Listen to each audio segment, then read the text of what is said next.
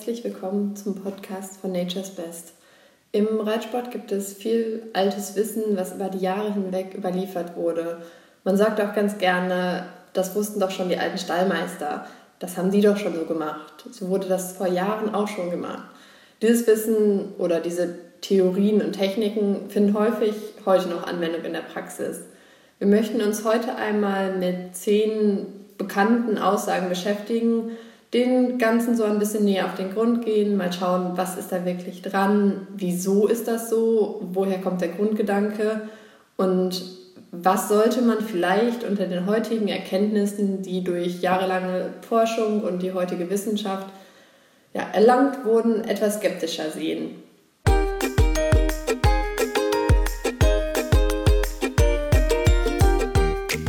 Die erste Aussage, die ich gerne ein bisschen näher unter die Lupe nehmen möchte, ist, dass man den Pferden am Tag besser mehrere kleine Portionen über den Tag hinweg verteilt geben sollte, damit der Magen ständig was zu tun hat. Und da kann ich ganz klar sagen, das ist eine Aussage, die stimmt. Der Magen unserer Pferde ist mit 15 Litern im Vergleich zum restlichen Verdauungstrakt sehr, sehr klein in der freien Wildbahn. Das kann man auch ganz gut beobachten, wenn unsere Pferde draußen auf der Wiese stehen. Frisst das Pferd ungefähr 12 bis 16 Stunden am Tag. Tendenziell sogar eher ein bisschen länger als diese 12 bis 16 Stunden. Das kommt allerdings auch ein bisschen auf den Bewuchs drauf an. Also zum Beispiel, wie dicht ist der Bewuchs. Dann zum Beispiel auch auf die Zusammensetzung des Bewuchses, also wie viele leckere Pflanzen sind da vorhanden, wie viele Giftpflanzen oder eher etwas ungenießbarere Pflanzen sind auf der Wiese, die umgangen werden müssen, zum Teil vom Pferd. Also kann es da doch auch zu ein paar Varianzen kommen. Eins ist allerdings immer so, unsere Pferde machen keine richtig langen Fresspausen. Fresspausen unserer Pferde in freier Wildbahn würden maximal zwei bis fünf Stunden dauern, tendenziell aber eher zwei Stunden als fünf Stunden. An diese Fresspausen sollten wir uns auch halten, wenn wir die Ration oder die Fütterung unserer Pferde planen. Das heißt, Fresspausen länger als fünf Stunden sind eigentlich als No-Go zu beachten.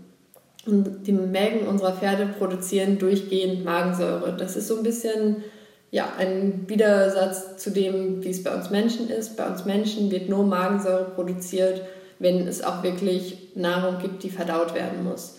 Bei unseren Pferden wird vermehrt Magensäure produziert, wenn sie Futter haben, was sie verdauen müssen. Aber auch außerhalb der Futteraufnahme wird Magensäure produziert. Diese sammelt sich natürlich im Magen an und sorgt da dann für ein sehr, sehr saures Milieu, gerade wenn nicht Futter verdaut wird. Bei der Futteraufnahme wird durch Kauen Speichel gebildet. Im Speichel ist sogenanntes Bicarbonat enthalten. Bicarbonat ist ein Puffer und kann somit den pH-Wert im Magen, der durch die Magensäure immer weiter gesenkt wird, ein bisschen ausgleichen und man sagt abpuffern. Daher ist es wichtig, dass unsere Pferde wirklich viel Futter aufnehmen und viel vor allem kauen müssen, damit einfach ausreichend Speichel gebildet wird und der Magen ausreichend gepuffert wird. Insgesamt kann man also sagen, dass eine möglichst kontinuierliche Futteraufnahme wichtig ist für einen gesunden Magen und somit ein gesundes Pferd. Außerdem ist es so, dass einfach diese kontinuierliche Futteraufnahme mit kleinen Portionen dem natürlichen Verhalten unserer Pferde am meisten entgegenkommt. Hier ist es bei den kleinen Portionen vor allem zu beachten, dass diese bei Kraftfutter auftreten. Heu kann man dem Pferd sehr gut auch ad libitum zur Verfügung stellen, wo die sich dann einfach so sehr bedienen, wie sie es brauchen. Die Pferde können das eigentlich sehr, sehr gut regulieren und auch wenn man gerade bei dicken Ponys anfangs natürlich das Gefühl hat oder die Bedenken hat, dass sie sich überfressen, pendelt sich das eigentlich nach kurzer Zeit relativ gut ein und die fressen wirklich auch nur so viel, wie sie im Endeffekt brauchen. Bei Kraftfutter ist es jedoch so, dass Kraftfutter anders verdaut wird als ein Raufutter. Also ein Grobfutter, ein Heu, das ist relativ schnell aus dem Magen wieder raus und weiter transportiert in den Dünndarm was natürlich sehr förderlich ist in Bezug auf die kleine Magengröße. Und daher ist der Magen unserer Pferde im Endeffekt auch anatomisch einfach nicht größer ausgelegt. Bei Kraftfutter ist es hingegen so, dass Kraftfutter relativ lange im Magen verbleibt und da natürlich bei großen Portionen, die nur einmal oder zweimal vielleicht am Tag gefüttert werden, es zu einer gewissen Überladung des Magens kommen kann. Wenn große Portionen an Kraftfutter in den Magen kommen und dort verbleiben, ist natürlich weniger Platz für, Kraft, äh, für Grobfutter und das Kraftfutter muss dann ja auch erstmal verdaut werden. Also kann man sagen, es ist ratsam, viele kleine Portionen an Kraftfutter über den Tag verteilt zu füttern, damit der Magen zu tun hat. Und wichtig ist, dass eigentlich fast ständig Heu zur Verfügung steht oder anderes Grobfutter, damit das Pferd ausreichend kauen kann. Die zweite Aussage, die ich gerne ein bisschen näher unter die Lupe nehmen möchte, wäre, dass man die Rippen fühlen können muss. Man darf sie aber nicht sehen, sonst ist das Pferd zu dünn. Das Ganze ist sicherlich vom Grundgedanken her ein guter Ansatz.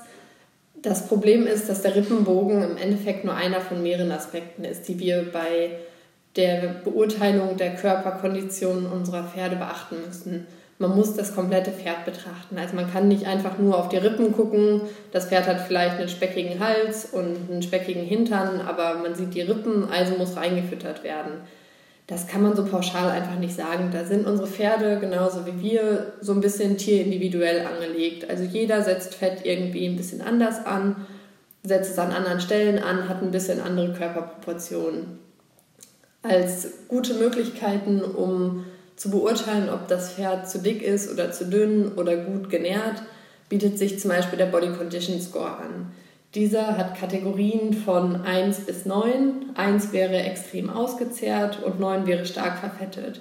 Man sagt eigentlich, ideal ist so Stufe 5 bis 6. Das wäre dann moderat durchschnittlich bis mäßig fleischig dick tendenziell eher eine 5 als eine 6, damit man nicht zu Übergewicht beim Pferd tendiert.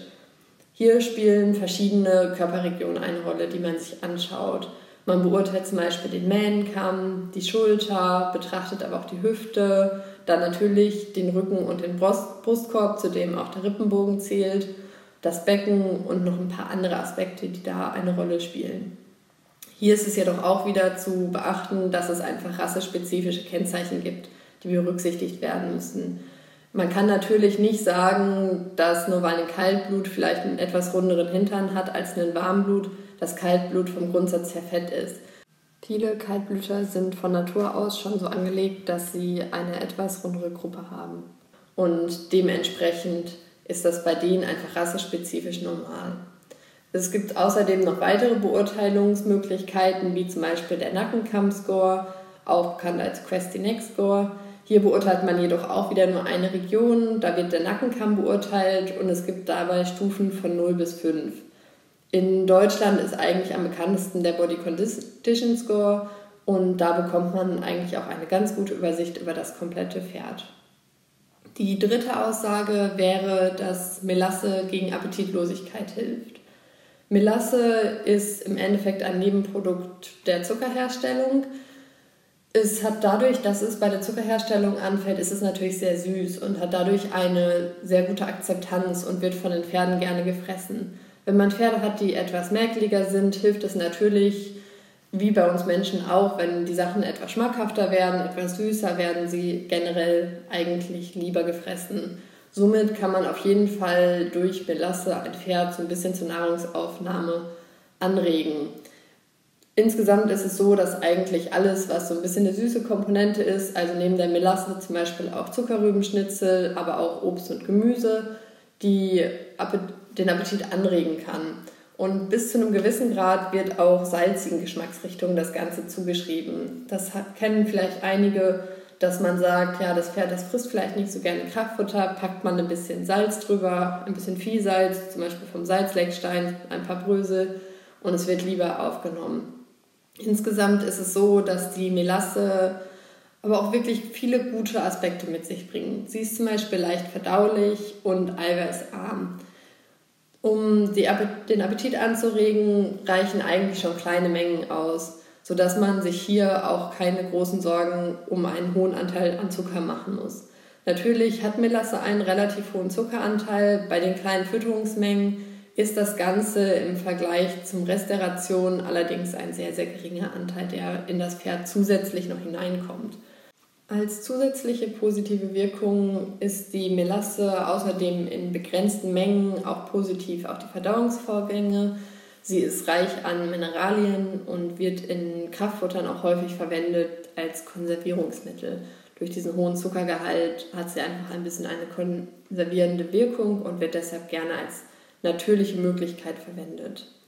Die vierte Aussage, die man ab und zu hört und auch sieht, ist, dass um rangniedrigen Pferden ihre volle Futterration, vor allem halt Kraftfutter, zukommen zu lassen, kann mithilfe eines Bandes ein Eimer über dem Kopf fixiert werden und so kann man sicherstellen, dass sie ihr Essen oder ihre Kraftfutteration vollständig bekommen, ohne dass sie von ranghöheren Tieren verscheucht werden, weil sie ihr Essen im Endeffekt ein bisschen mit sich rumtragen können. Das löst sicherlich die Probleme bei, bezüglich der Rangfolge bei Kraftfutter, dadurch, dass die Pferde natürlich ihr Essen vor der Nase haben und die anderen Pferde nicht rankommen. Muss natürlich trotzdem aufpassen, dass das Pferd jetzt nur, weil es den Eimer auf dem Kopf hat und seine Kraftfutterportion mit sich rumtragen kann, nicht gejagt wird. Unsere Pferde sind ja an sich relativ clever, das heißt, sie werden nach kurzer Zeit verstehen, Ach, jedes Pferd bekommt in seinem Eimer seine Kraftfutterportion und ranghöhere Tiere werden voraussichtlich dann trotzdem versuchen, irgendwie an das Futter der rangniedrigeren zu kommen. Und daher muss man ein bisschen darauf achten, dass die Pferde nicht über den Platz dann gejagt werden und trotzdem nicht zur Ruhe kommen, um ihre Kraftfutterportion aufzunehmen.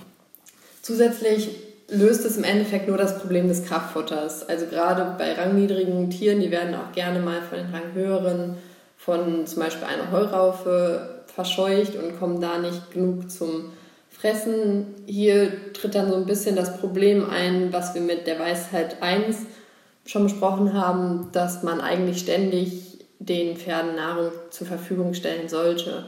Ein rangniedriges Pferd, was relativ viel von Ranghöheren verscheucht wird, kommt unter Umständen nicht zu einer möglichst kontinuierlichen Nahrungsaufnahme.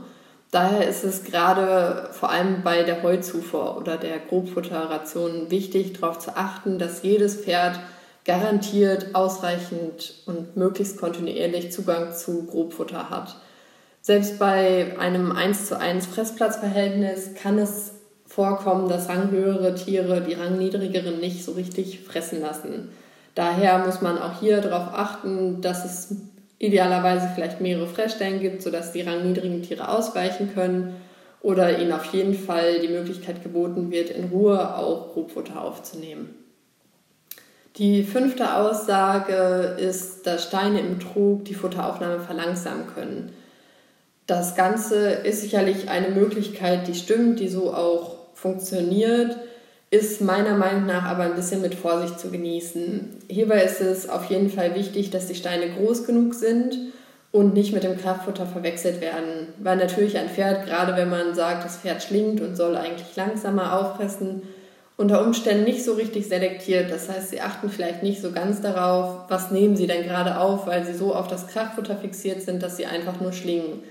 Hier besteht dann natürlich bei kleineren Steinen die Gefahr, dass sie vom Pferd einfach mitgefressen werden was wiederum natürlich im Verdauungstrakt zu enormen Problemen führen kann und auch einfach für das gesamte Pferd nicht gesund ist. Da ist es wirklich wichtig, darauf zu achten, dass die Steine groß genug wären, um sich klar von dem Kraftfutter abzusetzen. Gleichzeitig ist es natürlich so, dass sie aber klein genug bzw. leicht genug sein müssen, dass sie verschoben werden können, weil ansonsten ist im Endeffekt die einzige Schlussfolgerung, dass das Pferd um die Steine herumfressen muss aber es wird nicht diese Steine verschieben können, um an das Kraftfutter zu kommen und somit ist unter Umständen auch eine gesamte Kraftfutteraufnahme nicht mehr gewährleistet. Zusätzlich sollte man, wenn man sich dafür entscheidet, auch darauf achten, dass die Steine sehr sauber von Verunreinigungen sind, weil Steine natürlich als Naturprodukt häufig noch verunreinigt sind mit Sand oder Erdpartikeln. Wenn das Pferd diese aufnimmt, können diese sich leicht im Verdauungstrakt ablagern und hier zu Problemen führen. Man kennt das im Endeffekt im großen Stil, wenn die Pferde auf sandigen Plätzen oder sandigen Wiesen stehen, ist der Begriff Sandkolik sicherlich einigen ein Begriff, wo einfach zu viel Sandablagerung oder Erdablagerung im Verdauungstrakt zu einer Kolik führen können oder eine Kolik begünstigen können. Wichtig ist, dass die Steine auch nicht angeknabbert werden von den Pferden, weil das für die Zähne natürlich einfach schädlich ist. Die Pferdezähne sind nicht darauf ausgelegt, auf Steine rumzuknabbern Das kann dann im Bereich der Zähne auch zu Problemen und ja, unter Umständen Verletzungen der Zähne kommen.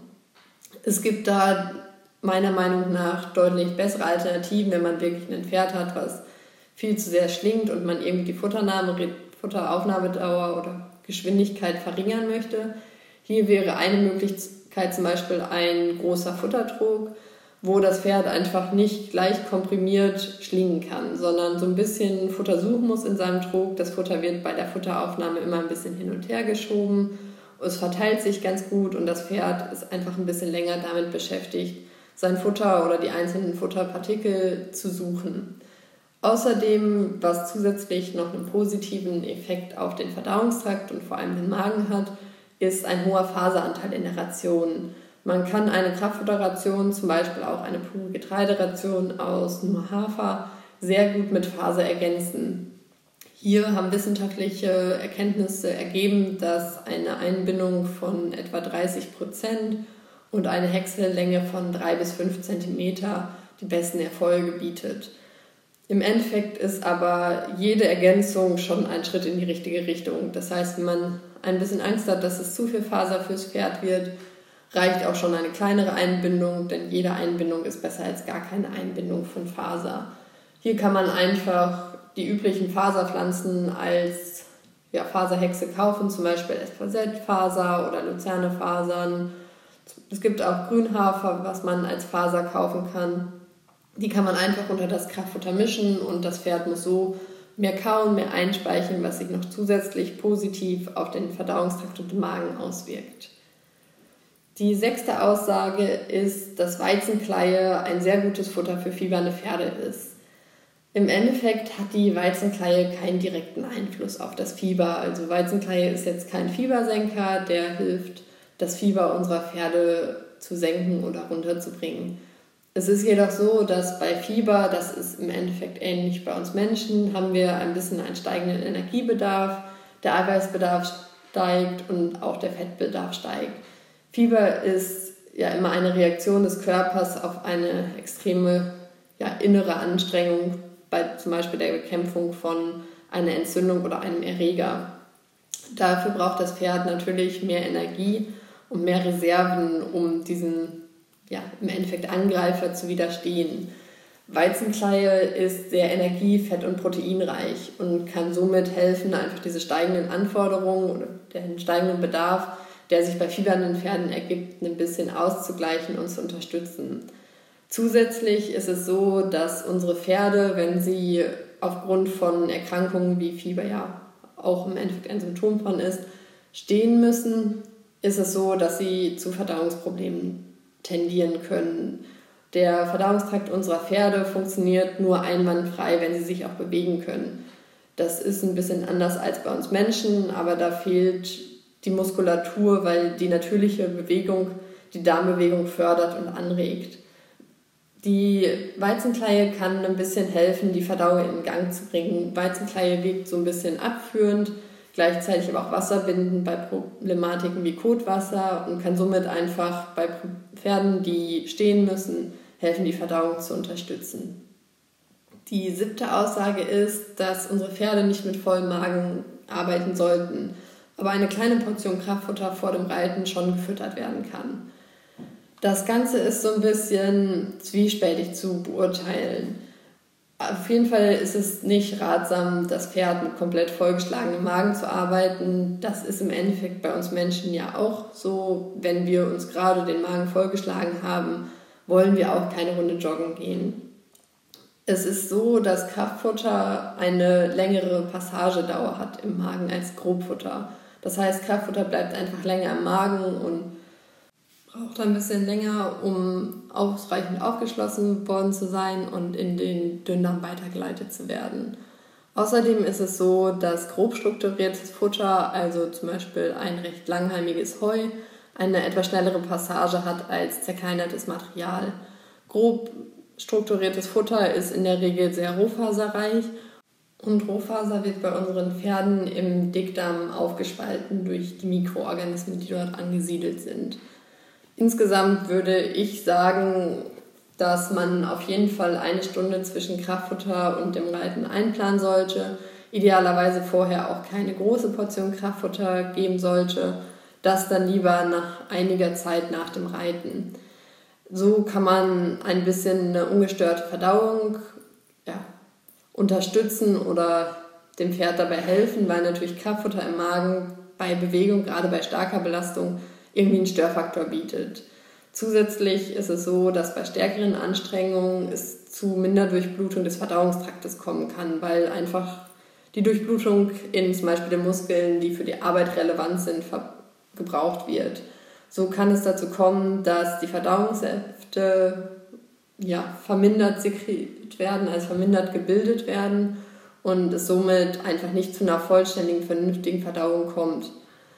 Außerdem ist die Leistungsfähigkeit durch den gefüllten Magen auch ein wenig vermindert und ein voller Magen, der voll mit Kraftfutter ist, kann auch Koliken so ein bisschen begünstigen. Wenn man sich jetzt vorstellt, dass noch das Kraftfutter in dem Magen liegt und das Pferd dann anfängt zu laufen, zu traben, zu galoppieren, gearbeitet zu werden, kommt es natürlich in gewisser Weise auch zur Bewegung des Futterpreis im Magen. Dabei kann es dann passieren, dass der Futterbrei auch an Gegenden des Magens ja, schwappt, die nicht für diese Magensäure geeignet sind. Also der Magen unserer Pferde ist in einen Bereich ohne Drüsenschleimhaut und einen Bereich mit Drüsenschleimhaut aufgeteilt. Der Bereich mit Schleimhaut ist im Endeffekt gegen die Angriffe der Magensäure so ein bisschen ja, geschützt, weil die Magensäure diese Schleimhaut ja nicht ganz so schnell zersetzen kann. In dem Nicht-Drüsenschleimhautteil des Magens ist der Magen jedoch im Endeffekt der Magensäure schutzlos ausgeliefert. Ja, wenn jetzt mehr Masse im Magen ist durch das Kraftfutter, was ja länger drin bleibt, kommt es da dann schneller irgendwie zu ja, Vermischungen in den falschen Bereich. Füttert man hingegen kurz vorher noch Grobfutter, ist es so, dass Grobfutter, wie ich ja vorher schon gesagt habe, eine etwas schnellere Passage hat als das Kraftfutter, ist somit schneller auch wieder raus aus dem Magen und hat zusätzlich diesen positiven Einfluss durch die Pufferung. Da es mehr gekaut wird, mehr eingespeichert wird als Kraftfuttermittel, somit wird mehr Bicarbonat in den Magen eingetragen, was die Magensäure ja, ein bisschen abpuffert und den pH-Wert erhöhen kann. Ich würde also sagen, dass man jetzt nicht unbedingt vorm Reiten noch Kraftfutter füttern sollte, vor allem nicht direkt vorm Reiten, da lieber, wenn man eine kleine Portion Kraftfutter gefüttert hat, einfach so als Belohnung, dass das Pferd mit in den Stall gekommen ist, als Anreiz und ja, so ein bisschen munter machen, dass sie in den Stall kommen möchten, sollte man einplanen, dass man etwa eine Stunde zwischen Kraftfutter und Reiten eingeplant hat. Grobfutter kann man auch ein bisschen kürzer noch davor geben, dadurch, dass es schneller wieder raus ist und zusätzlich die puffernde Wirkung hat. Eine Aussage, die nach wie vor auch bei vielen im Kopf festsitzt, ist, dass Hufrehe durch eine erhöhte Eiweißzufuhr ausgelöst wird. Das Ganze würde ich so nicht unterschreiben. Der Hauptauslöser für Hufrehe im Gras ist Fructan. Fructan ist allerdings kein Eiweiß, sondern ein Kohlenhydrat, also im Endeffekt ein Zucker. Ursache für Hufrehe ist in der Regel eine übermäßige Aufnahme von stärke- und zuckerreichen Futtermitteln. Besonders sind hierbei die wasserlöslichen Kohlenhydrate, also auch zum Beispiel Fructan, ja, involviert. Diese werden im Dünndarm kaum verdaut und werden im Dickdarm hingegen aber sehr, sehr schnell fermentiert. Das Ganze führt dann leicht zu Fehlfermentation, was zu einer sogenannten Dysbiose, also einem Ungleichgewicht im Dickdarm, führen kann. Bei einer solchen Dysbiose kann es verstärkt zur Bildung von Endotoxin, also im Endeffekt Giftstoffen, kommen, die sich dann durch das periphere Blutsystem, also durch das Blutsystem des Körpers, werden sie oft in die Hufe transportiert und verursachen in der Huflederhaut, also im Huf unserer Pferde, Gewebeschäden, was dann sich in einer Hufrehe zeigen kann. Das heißt, im Endeffekt ist der Auslöser dieser Hufrehe in erster Instanz das Fructan, was falsch verdaut wird oder was viel fermentiert wird, zu Giftstoffen führt, die dann diese Gewebeschäden begünstigen. Unser Gras oder unsere Wiesen sind in der Regel besonders bei niedrigen Temperaturen in der Nacht und sonnigen Vormittagen fruktanreich. Das heißt, wenn man jetzt eine sehr, sehr kalte Nacht hat oder dann am besten noch danach einen sonnigen Vormittag, ist unser Gras in der Regel sehr fruktanreich. Das heißt, in solchen Situationen, an solchen Tagen sollte man bei Pferden, die zu Hufrehe neigen, ein bisschen aufpassen und sie eventuell erst ein bisschen später rausstellen. Die neunte Aussage ist, dass eine warme Mahlzeit eine Wohltat für unsere Pferde gerade im Winter ist. Im Endeffekt entspricht das natürlich nicht dem natürlichen Futterangebot. Also in der freien Wildbahn finden unsere Pferde, finden Pferde insgesamt im Winter in der Regel keine warmen Futtermittel. Also was nehmen sie da auf? Sie nehmen Gras auf, irgendwelche Pflanzen, die natürlich alle nicht wärmer sind als die Außentemperatur. Es ist jedoch so, dass natürlich im Endeffekt durch das Füttern eines warmen Futtermittels der Aufwand zum Aufwärmen des Futterbereichs ein bisschen erspart wird. Das heißt, ein kaltes Futtermittel kühlt natürlich von innen ein bisschen ab. Ein warmes hat schon die Temperatur, die das Pferd im Endeffekt nachher für den Futterbrei hat. Das ist ja ein ganz normaler Prozess, dass solche kalten Futtermittel erwärmt werden, einfach durch diese Verdauungsprozesse, durch die Temperatur, die im Verdauungstrakt unserer Pferde herrscht. Somit würde es die Thermoregulation vielleicht erleichtern. Das hat allerdings nicht wirklich einen positiven Effekt auf unsere Pferde oder einen übermäßig positiven Effekt, weil unsere Pferde sehr, sehr gut an die Thermoregulation angepasst sind. Außerdem ist es auch so, dass unsere Pferde vom Optimalbereich eine relativ, für uns relativ kühle Temperatur haben von 5 bis 10 Grad. Und somit ist das jetzt im Endeffekt ein Effekt, der, glaube ich, mehr den Reiter von innen wärmt als das Pferd. Es ist jedoch so, dass eigentlich auch ein bisschen angewärmte Futtermittel einen positiven Einfluss auf die Magenschleimhaut haben können, einfach weil sie da dann weniger zusätzlichen Stress verursachen.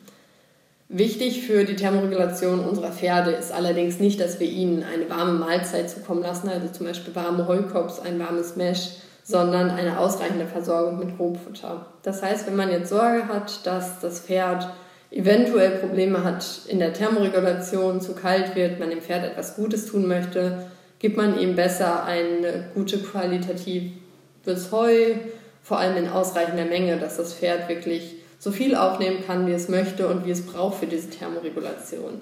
Denn im Endeffekt bei der Verdauung von Heu bildet das Pferd Wärme, welches es zur Thermoregulation nutzen kann. Was man jedoch sagen kann, ist, dass man durch ein warmes Futtermittel das Pferd gerade an kalten Wintertagen in der Regel zu einer erhöhten Wasseraufnahme bringen kann. Gerade wenn man eventuell relativ kaltes Wasser bis eiskaltes Wasser in den Tränken hat, sind einige Pferde etwas zögerlicher, was die Wasseraufnahme angeht. Das heißt, sie trinken vielleicht ein bisschen weniger und es kommt dadurch eher in Richtung Dehydration bzw. nicht ausreichende Wasseraufnahme durch ein warmes Futtermittel, zum Beispiel warme Heukops, die mit sehr viel Wasser angemischt werden, aber auch zum Beispiel einfach ein warmer Tee, kann die Wasseraufnahme gefördert werden und somit sichergestellt werden, dass das Pferd ausreichend trinkt. Hier muss es allerdings keine spezielle Meshzubereitung sein. Viele Pferde sind auch dankbar, wenn sie einfach warme Heukops mit viel Wasser bekommen oder einen warmen Tee.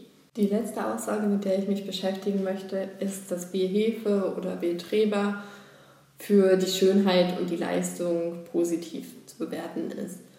Bierhefe ist auf jeden Fall ein sehr, sehr wertvolles Futtermittel. Es liefert essentielle Aminosäuren, B-Vitamine, Spurenelemente und auch weitere Mengenelemente. Insgesamt ist Bierhefe ein positiver Einfluss auf die Darmflora zuzuschreiben. Das Ganze kommt einfach durch den sehr hohen Rohfaseranteil und die positiven Zellwandbestandteile, auch Oligosaccharide, die einfach die Darmflora unterstützen und da den guten Darmbakterien als Nahrung dienen. Außerdem sind die essentiellen Aminosäuren sehr wichtig für viele Stoffwechselprozesse unserer Pferde. Kann die Bierhefe durch die enthaltenen essentiellen Aminosäuren den Stoffwechsel unserer Pferde unterstützen. Die B-Vitamine sind wichtig für zum Beispiel den Kohlenhydrat, aber auch den Fett- und den Eiweißstoffwechsel. Außerdem spielen sie eine Rolle in der körpereigenen Energiegewinnung. Unsere Pferde brauchen natürlich, um ausreichend Leistung zu bringen, genug Kohlenhydrate, Fett, Eiweiße, aber vor allem auch Energie. Dadurch, dass die Bierhefe einen sehr hohen Anteil an B-Vitaminen hat, die ja eigentlich das Pferd auch in nahezu ausreichender Menge im Dickdarm selber synthetisieren, also herstellen kann, kann Bierhefe zusätzlich die Leistungsbereitschaft unserer Pferde unterstützen, da sie einfach noch ein bisschen oder ein paar B-Vitamine on top zu der natürlichen körpereigenen Produktion liefert.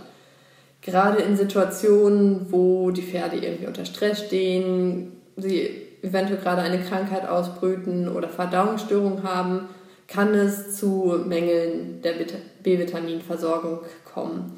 Das Ganze äußert sich dann auch leicht in einem verschlechterten Hautbild, einer Leistungsunfähigkeit, im Endeffekt einer verminderten Leistungsfähigkeit und in Verdauungsproblemen. Hier kann dann einfach die Bierhefe zusätzlich unterstützen und somit das Hautbild verbessern, was von uns Reitern oder von Leuten, die unsere Pferde anschauen, häufig als Schönheit bezeichnet wird, weil wenn die Pferde ein gesundes Hautbild haben, wirken sie nach außen hin natürlich sehr vital und, und fit. Ja, außerdem ist es dann natürlich so, dass durch diese Bierhefe auch die Leistungsfähigkeit unterstützt wird. Eine gesunde Verdauung ist auch immer positiv zu bewerten für ein gesundes, fittes, leistungsbereites Pferd, was auch nach außen hin eine sehr gesunde Wirkung hat. Ich würde also sagen, man kann schon sagen, dass Bierhefe ja, gut für die Schönheit und die Leistung unserer Pferde ist. Allerdings kann man der Bierhefe auch ruhig noch mehr zusprechen. Sie ist außerdem auch sehr gut für die Verdauung, denn im Endeffekt ohne eine gut funktionierende Verdauung können unsere Pferde keine ausreichende Leistung erbringen, können nicht gesund und vital aussehen. Sie haben oft ein geschwächtes Immunsystem, da etwa 80 Prozent des Immunsystems im Darm unserer Pferde liegen. Somit ist B-Hefe also ein guter Allrounder, um das Pferd bei verschiedenen Aspekten zu unterstützen, um es bei den Anforderungen, die wir an unsere Pferde stellen, zu unterstützen. Ja, das war es dann jetzt auch schon mit den zehn Aussagen. Ich hoffe, es hat euch gefallen. Falls euch diese Podcast-Folge gefallen hat, folgt uns doch gerne bei Instagram und Facebook oder schaut einmal auf unserer Website vorbei. Da findet ihr auch immer wieder interessante Informationen zu verschiedenen Futtermitteln. Wir nehmen auch hier und da immer mal wieder ein paar Aussagen unter die Lupe. Ich sage bis bald und bis zum nächsten Mal.